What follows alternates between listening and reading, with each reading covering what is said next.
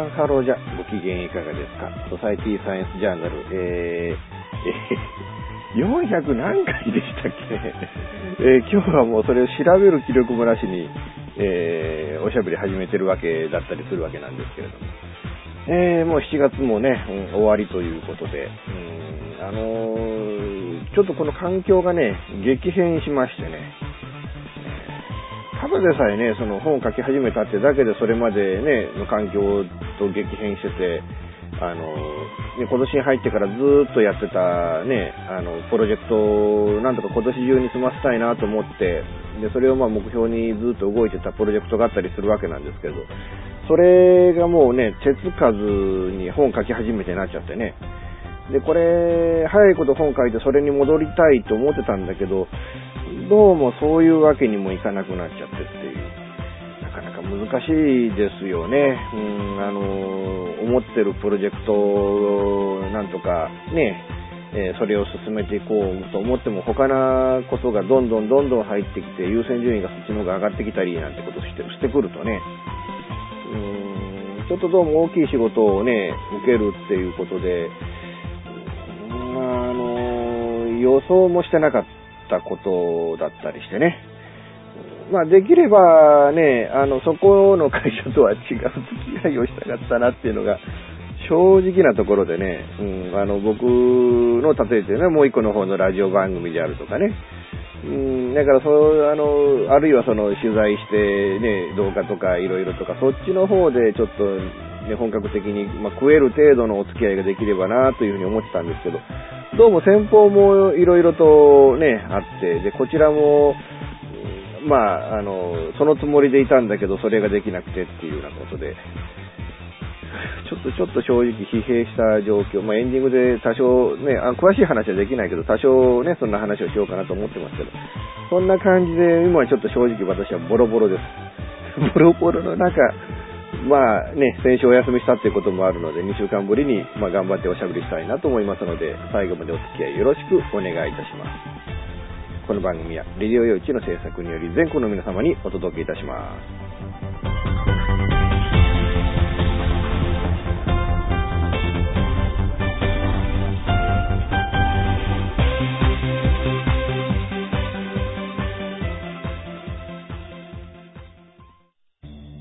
FM 玉川をキーステーションに全国ネットでお送りする FM ミッドナイトハイウェイサタデースペシャルマイフレンド様のハイパーウィークエンドでは身の回りの出来事や1週間のニュースの中から話題を拾って毎週1時間お送りしております。また時にはゲストをお迎えしてのフリートークスペシャルとしてもお送りしております。週末の情報バラエティ番組マイフレンド様のハイパーウィークエンドインターネットレディオステーションニューウィンドで毎週土曜日に配信しております。ぜひ皆さん聞いてくださいね。テレビビンゴネットアイランド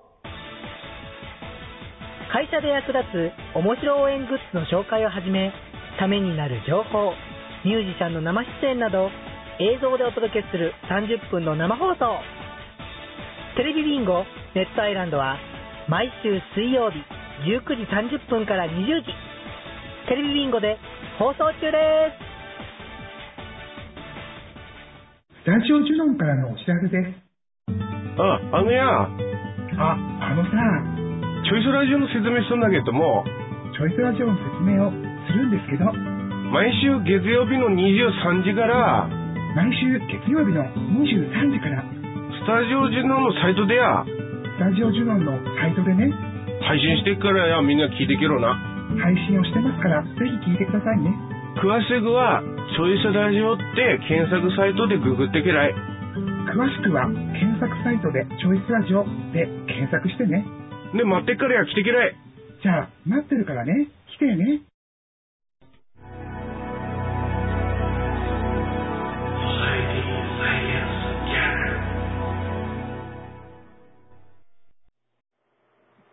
今ね、その物議を醸してるっていうのが、まあ、中国の、まあ、食品の問題でね、食品加工の問題で、まあ、あの、映像を見るとひどかったですよね。で、これを告発したのが、その、上海のテレビ局だっていう部分が、まあ、ある意味画期的なところでね。っていうのはね、やっぱりそれ中国が、ね、国内の問題で中国人がやってることで、うん、だからそれを貶めるようなことを中国のマスコミが公表したっていうのは、まあ、正直僕としたらそこの部分驚くべきこと、むしろ中国のマスコミはそういうのを隠してね、えー、いうもんなのかなと思ってたんですけど、ただひょっとしたらこれアメリカの資本っていうこともあってね、この会社が。だからその、実は中国人を叩いてるという意識ではなくて、そのアメリカを叩いてるという意識で、結果的に、中国人のモラルのなさみたいなものを、描いちゃったみたいな、そういうこと、背景もあったのかなとは思うんですけれども、まあ本当このね、ここのチキンが、えー、ファミリーマートで出てきたりだとか、ね、回って、出回ってたりとか、ね、マックで一時的にその、マックナゲットが消えちゃったとか、うん、そういうようなことでね、うん、日本でもかなりそれなりに大きな影響があったみたいだし、えー、またあとね、その、その、ほん、確定事実じゃない話がいろいろ出回ったりみたいなところもあって、例えて言うと、うん、ね、あの、他な会社ね、他なメーカー、他なショップ、あそこのあれもそうらしいよみたいなのがちょっと、あまあ風潮みたいなものがね、えー、流れちゃって、まあどうもそれはね、事実なものも中にもあったみたいですけど、ほとんどがまあ、多分、デマじゃなかったのかなっていう、えー、怪しいぞっていうようなことで出回ってね、えー、いうことで、えー、まあ、ちょっと、そういう話が出回るのもどうなのかななんてことも思うわけなんですけれども。ただね、あの、中国の食品っていうと何年、もう何年前になるんですかね。まあ餃子の問題があったりだとか、あるいは、えー、肉まんに段ボールが混じってたりだとか、うん、そういうことが次々と起きてた時代っていうのがもう今からもう何年も前にあってね。でもやっぱりその中国という国の中の企業が世界に対して信用力っていうものをね、えー、発揮するっていう部分において、うん、だから、そういう、その、わけのわからねえというか、衛生的な問題であるとか、食品の偽装であるとか、そういったものに対して、もう、かなりその、改善されて普通の企業になったんじゃないかなと。まあもちろんそのアメリカとかヨーロッパとか、あるいは日本だとか、そういうところの衛生基準に合致したレベルになってるかどうかっていうと、あんまりそ、そこまではそうなってはないとは思うんですけれども、でもそれに近、ある程度ね、そうそういった国々に食品を流して、うん、問題がない程度の、うん、衛生レベルっていうものには近づいてきてくれてるんだろうなということを期待してただけにね、正直今回その、前と同じような、レベルでこういう事件が起きちゃったっていうのは本当に残念なことでね。それと同時に、なんていうのかな、その、まあ、視察に来てるからきちっとやんなきゃいけないっていうのは、そういうようなね、あの、シーンなんかもその報道の中では流れてたんですけれども、でも、ね、あの、ちゃんとやらねえっていうことが、そのまま自分の首を絞める。結果的に会社を潰しちゃって、えー、自分たちは職に敗れちゃうんだっていう。そういうことになるんだという想像力っていうものがないのかなっていう。そこが正直、残念だなっていうね、えー、本当極めて残念だなっていう、えー、まあそんな気がしてならないわけなんですけれども。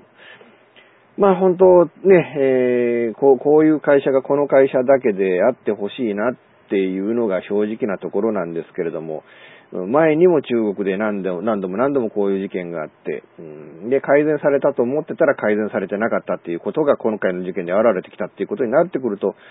まあ、あの、今回ね、そのマクドナルドがチキンの、あのね、輸入原料をなんかタイの会社に切り替えて、えー、これから出回ってくる、その、中国の、中国でマクドナルドのチキンの製品は、ほぼ全てがタイ産になるんじゃないかっていう話でもあるんですけど、そういった動きっていうのが今後ね、え、世界中の国に流れても、ね、そういう企業がそういう方針転換をしたとしても、おかしくはないんじゃないかっていうね。だから、あの、ファミリーマートのね、社長が他な、中国で他なね、会社をこれから探すみたいなことをおっしゃって、それがなんかネット上で、まだ懲りてねえのかよ、お前はっていう、そういう叩かれ方を結構してましたけれども、うん、おそらくそういうね、えー、ことになるんでしょう。ファミリーマートも結果的にだからその、当面は他国でっていうね、ほとぼりが冷めるまでっていう風になるのか、あるいはもうあの、公共的に他社ね、他国にこう、あの、供給源を求めていくっていう方向になるのか、それはまあ、これから次第なんでわからないですけれども、まあおそらくそういう方向で考えていかなければ消費者はついてこないよっていうことになっていくんじゃないかなっていうね、えー、そんな気がするわけなんですけれども。まあほんとね、うーん、あのー、食べてましたもんね。つい最近マあの、マックでナゲット食ってましたよ、俺。えー、あの、ね、だって、あの、iPhone なんか持ってると、で、マクドナルドでちょっとね、その待ち合わせとか仕事の打ち合わせとかってなると、あのまあ何も食わねえわけにもいかないからっていうんで、こうあの iPhone 持ってるから来るじゃないですか、そのクーポン券を。ほんで、たまたまね、ナゲットが今日は100円ですよとか、そういう時になると、まあ買っちゃいますわな。だからか、まあ、そら買うから買うでしょうって話、買うから買うでしょう。何言ってんだ俺はね。やっぱボロボロですね、今日はね。ほんとだからまあ、それはね、クーポンにあるから安かったらね、で、食べたいな、腹減ってたら食うでしょうって話でね。残念ながらね、あの食っちゃいましたよ、ほんとね。そう、そう考えると、だから僕、あの、あの衛生状態のものを食ってたんだなっていう。まあ、幸い体の体調を悪くしたっていうのは、あの、記憶はないんでね。だからまあ、まあ、あんまり僕は丈夫なね、体じゃないですけれども、まあ、知らないっていうのが、いかにこうね、知ら、情報を知らないっていうのがいかに大事なことかっていう。知ってしまったら食えねえものが知らなかったら食えるんだなっていうのがね。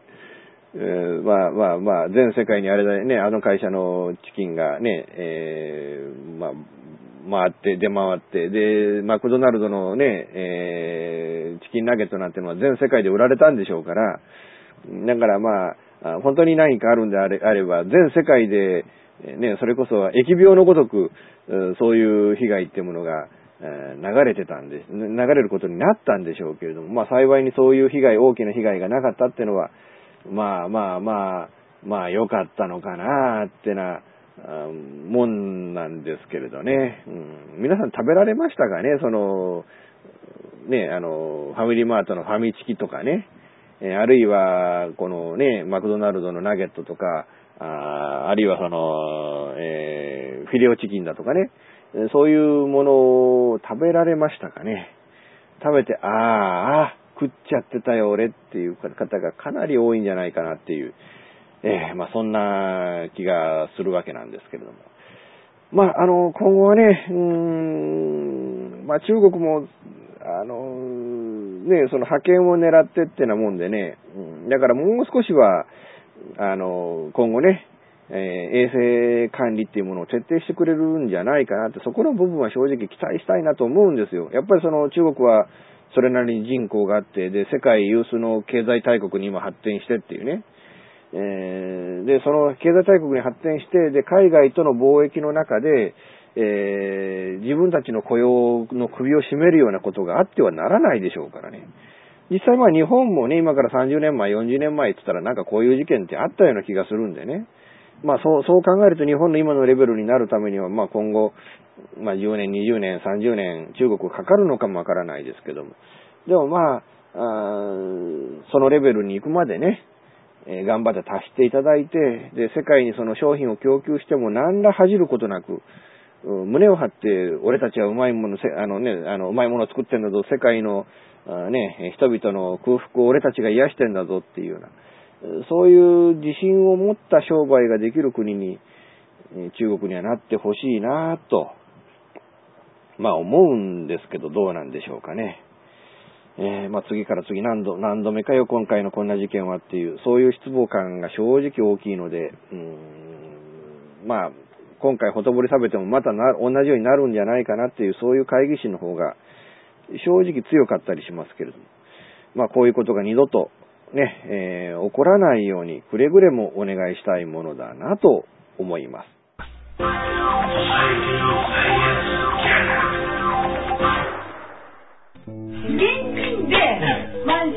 のが夢なんです。あ、満足しちゃったりすげえなそう、無理だと思って。幸 幸せな家庭を作ること留学したいんですけど心理学の方を勉強したいなと思っていて、であのマンション建てて一番上に住むっていうのが あなたの夢を応援しています。風俗リンクラジオ。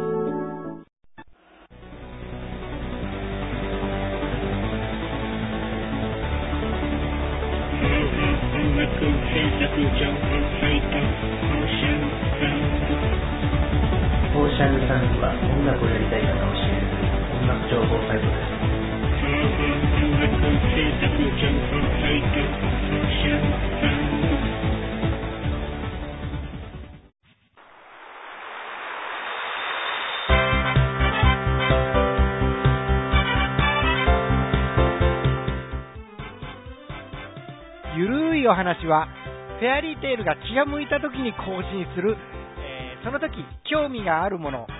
ゲームの話、自転車のお話、まあ、社会状況のお話、そういうものを題材に、えーゆるくゆるく語る番組です。ぜひ、皆さん、聞いてね。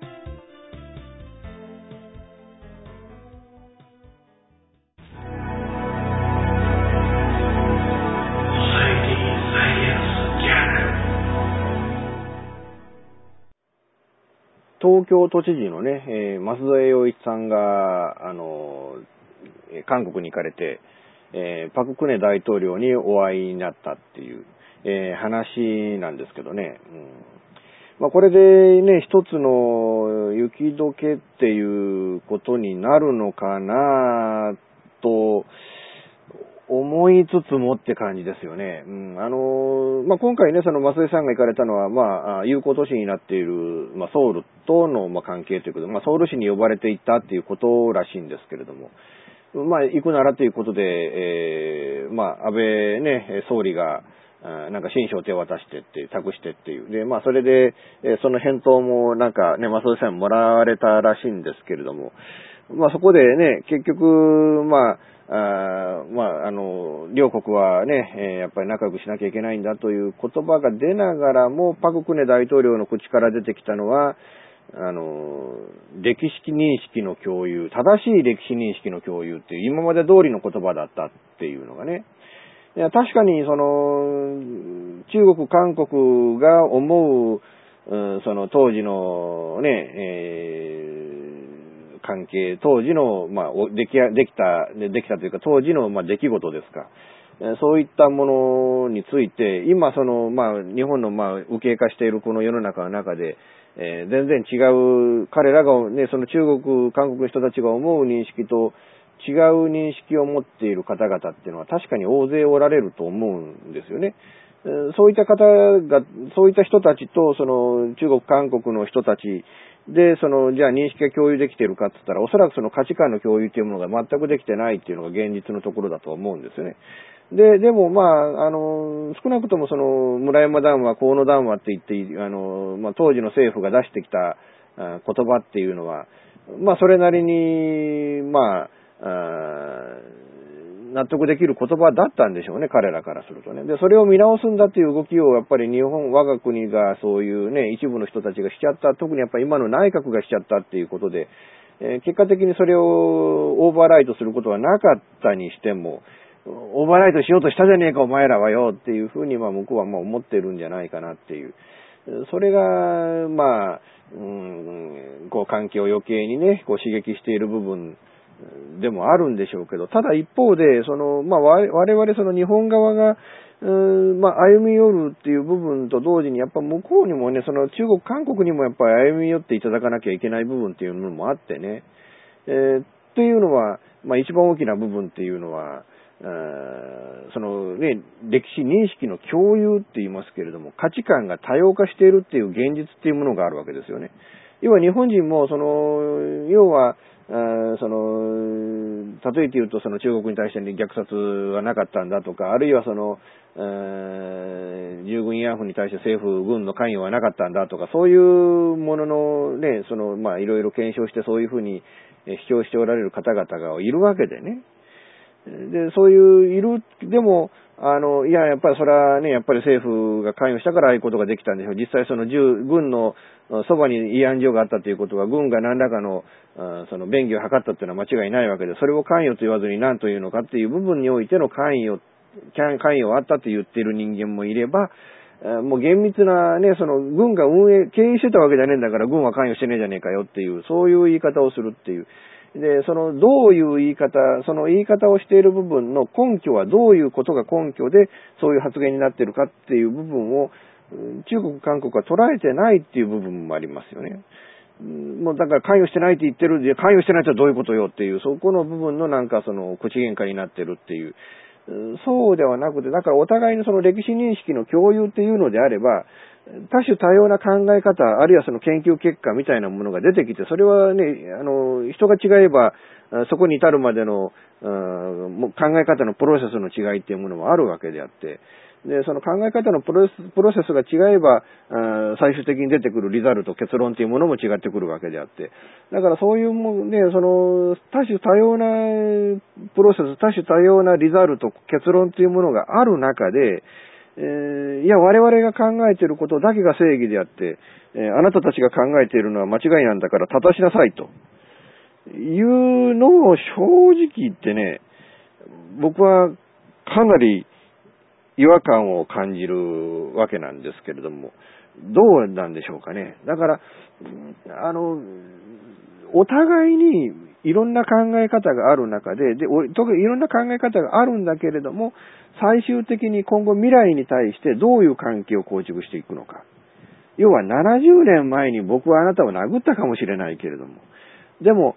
今後私はあなたたちを殴らないっていう、それがむしろ僕は大事なんじゃないかなと。まあそれお互いにね。だから、あの、確かにそれはね、その、従軍慰安婦だとか、あるいはその、強制連行だとか、いろんなものもあるんでしょうけれども、うん、それは現在に至るまで、えー、そのね、えー、政府決着っていうことで、えー、賠償責任は、ね、賠償請求はしないっていうような、そういう政府の結論っていうのが、実際一度出されたわけじゃないですか。で、一度そういう結論が出されてて、今更になって、いや、あの時あの金もらってねえからよっていう、それは正直言って僕は韓国、まあ中国もですけれども、かなりずるい部分でね。まあ、あの、ある意味、もう、もう、もう今から何年前、10年前、20年前になるんですかね、あの、金丸信さんが、あ北朝鮮に行って、で、その、戦後ね、その賠償請求に応じると。だから北朝鮮に対しては賠償金支払いますよっていうような約束を、まあ、まあ、それは実現はしてないんですけども、そういう約束をして帰ってきたわけですよね。で、それを見てて、なんで北朝鮮には賠償金払うんだよ、俺たちはもらってねえぞっていう、そういう部分の怒りみたいなものもあって余計にこう、あの、日本は賠償責任を果たしてないなんていう風潮になんか置き換えられてしまったのかなっていう、えー、気はするんですけれども。まあ、それこそね、韓国によるオーバーライトでね、戦後の歴史のね。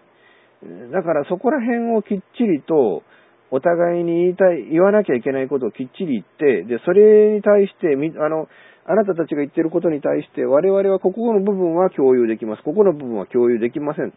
で、ここの部分は共有できるけれども、うここの部分は応じることはできませんみたいなね。そういうなんか、姿勢みたいなものを、どっかのタイミングできちっとね、お互いの首脳があって、きっちりと決着をつけるっていうことが、終わらせておかなきゃいけないことなんでね、未来、未来を見なきゃいけないんです、我々は。あの、やっぱ今ね、今生まれてきたこう、今20代ぐらいの人たち、その人たちがやっぱりその30代、40代になって、やっぱりあの、同じね、アメリカの同盟国として同じその世界の価値観っていうものを共有して、その中で、えー、お互いに発展していくっていうね、いうことを考えた場合、今のようなことで、とにかくね、その、自分たちだけが正義なんだみたいな。で、しかもその正義を捏造するような言い方をするっていうのは僕は正直、そういうことを韓国が続けていく限りは日本と韓国の関係っていうのは絶対もう永久的に良くならないと思うし、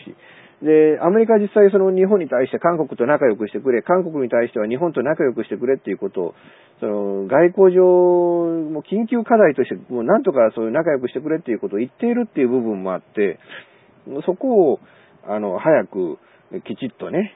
えー、しなきゃいけないんじゃないかなと、えー、僕、まあ、僕はまあ思うんですけれども、ただまあそういうのが面白くないのか何なのか、韓国は中国と仲良くしようとしているし、えー、その隙をね、縫って、日本と北朝鮮は新たな関係を構築しようとしていると。まあもちろん北朝鮮と日本との間で新たな関係の構築というのは、これはまあ重要な課題で必要なことだとは思うんですけれどね。でも、まあ、アメリカとしたら面白くないでしょうし、ましてやこれでね、日本は北朝鮮の核開発には、もうあのね、人質となっているその拉致被害者は皆返してもらったから、だからもうその、核開発はどうでもいいですよ、ミサイルはどんどん撃ちなさいみたいなね、そういうことになっても、どうなのかなっていう、むしろその北朝鮮と一緒に日本が孤立していく道を選ぶんじゃねえかみたいなね。それこそ第二次大戦前の孤立しているイタリアとドイツに同じ孤立仲間だからっつんですり寄っていって三国同盟作っちゃったみたいな、そういうことにならないようにくれぐれも、まあ、政府の方々お願いしたいなと思うわけなんですけれども、まあ本当これでね、あの、なんとかまあとにかく増井さんが行かれていろんな、あまあね、少なくとも、まあ、会わない、会えないって言ってる状況から少しはこうね、えー、まあ、間口が開いたのかなっていう、まあ、そんな気はするわけなんですけど、まあ、これ、ほんとくれぐれも、あの、なんとか、ね、えー、もう、あの、今後そのね、両国関係がこう、未来に向かって、あの、築いていけるような、そういうことを今後ちょっと考えていただきたいものだなと思います。サエティサイエンスジャーナルデジタルスタジオワッツニューは音、作り方、広め方のすべてが新しい次世代の音楽を作り出します。私たちは自分たちが聴きたいと思える音楽を作ります。私たちは既存の方法にとらわれない今、そしてこれからの方法を追求します。私たちは支持してくれる世界中の身近な人へ私たちの音楽を届けます。応援してください。デジタルスタジオワッツン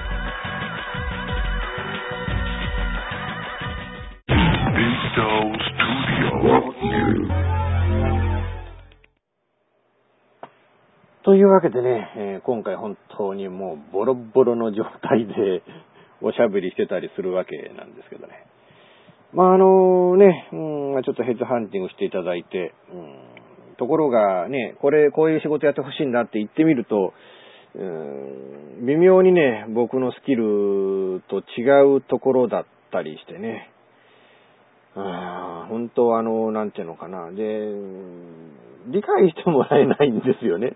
なんでこれができるのにこれができんのみたいな感じでね。で本当あの、やったことがないことをね、要は、だから、あのね、PHP 使いに、ちょっと今うちはここは Ruby で使ってるから Ruby で書いてって言われて、何もできるわけないじゃないですか。で、僕なんかパールもできないな人間ですからね。で、パね、そのプログラムに詳しくない人は何が何やらわからんでしょうけどね。だからもう本当ね、あれもこれもどれもみんなダメみたいな感じで。で、多分ね、会社なんか探せば僕ができる仕事っていっぱいあるんですよ。いっぱいあるんだけれども、うん、なかなかだなっていうね。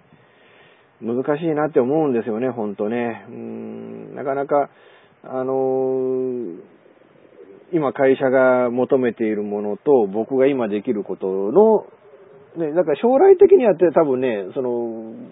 求められてる内容、いろんなことができる、協力できるとは思うんですけどね。だけど、今、喫緊にっていうことになると、僕のスキルの範囲外のことになってるっていう。だからもう本当ね、ちょっとこれこのままじゃ僕お荷物になりますよって言ったんですけどね。うん、ただ、いや、お荷物になってもいいじゃないですか。あの、ね、吉岡さんみたいな人はちょっともううちとしても、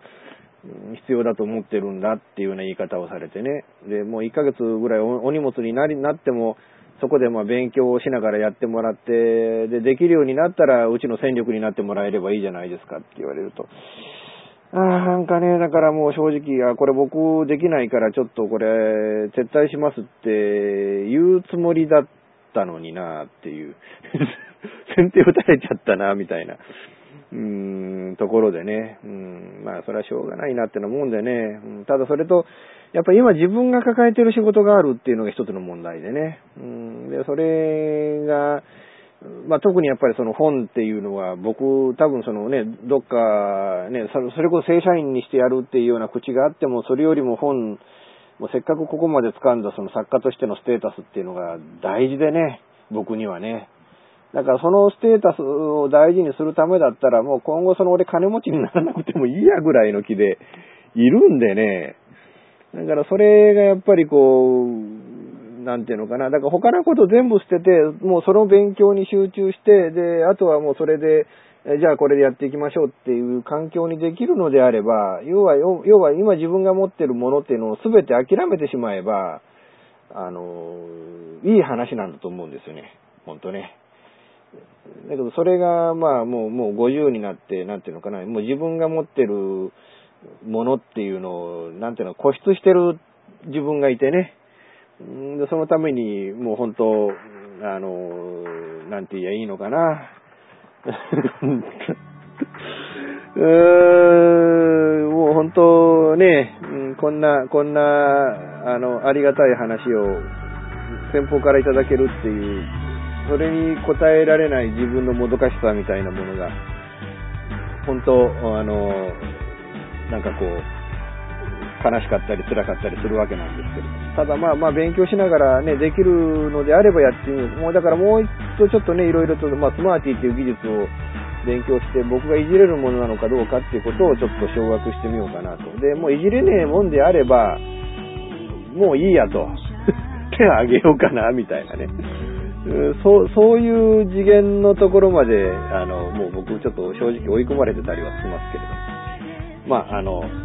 とにかくね、まあ、この番組もなるべく続けられるように、ね、なるべくあの抜かさないように、まあ、いいやりながら、ね、あとまあもう一個付属リングラジオとかもやってますしね、えー、まあ、8月はちょっと大きい取材を東京と大阪、考えてますし、まあ、もし大阪ね、大阪無理だって話になったら、もう大阪通り過ぎて、あの、その、ね、その子がいるちょっと北陸地方までちょっと足伸ばしてみようかな、みたいなことも正直考えてますけれどね。まあ、あね、あと、まあちょっとね、えー、とりあえず求人誌のね、原稿も書かなきゃいけないし、もうほんと目の前にやんなきゃいけないことがわんさかあって、ちょっとしんどい思いをしてますけれども、まあ、なんとか頑張って、えー、やっていこうと思いますので、まあ、応援していただければなと。ね、むしろあれだけ頑張ってんだから、ね、えー、まあ、応援してやるよと。言っていただければ、まあ、あの、幸いだったりはします。ということで、えー、今回も最後まで皆さんお付き合いいただきましてありがとうございました。まあ、次回、もやれればやります。来週ね、やれればやります。もう、あのー、やれなかったらまた抜かします。ちょっとごめんなさい。ね。こう、こうね、うん、あの、いろんな意味で、いろんな意味でちょっと僕疲弊してますけれども、あのなんかその中で、えー、頑張ってできることをやっていこうと思いますので、えー、よろしくお願いしたいなと思います。この番組は、ビデオ用地の制作により全世界の皆様にオンデマンド、ポッドキャスト、FM ラジオでお届けいたしました。お相手は、イプシロこと吉岡雄一郎でした。ではまた次回、ごきげんよう。さようなら。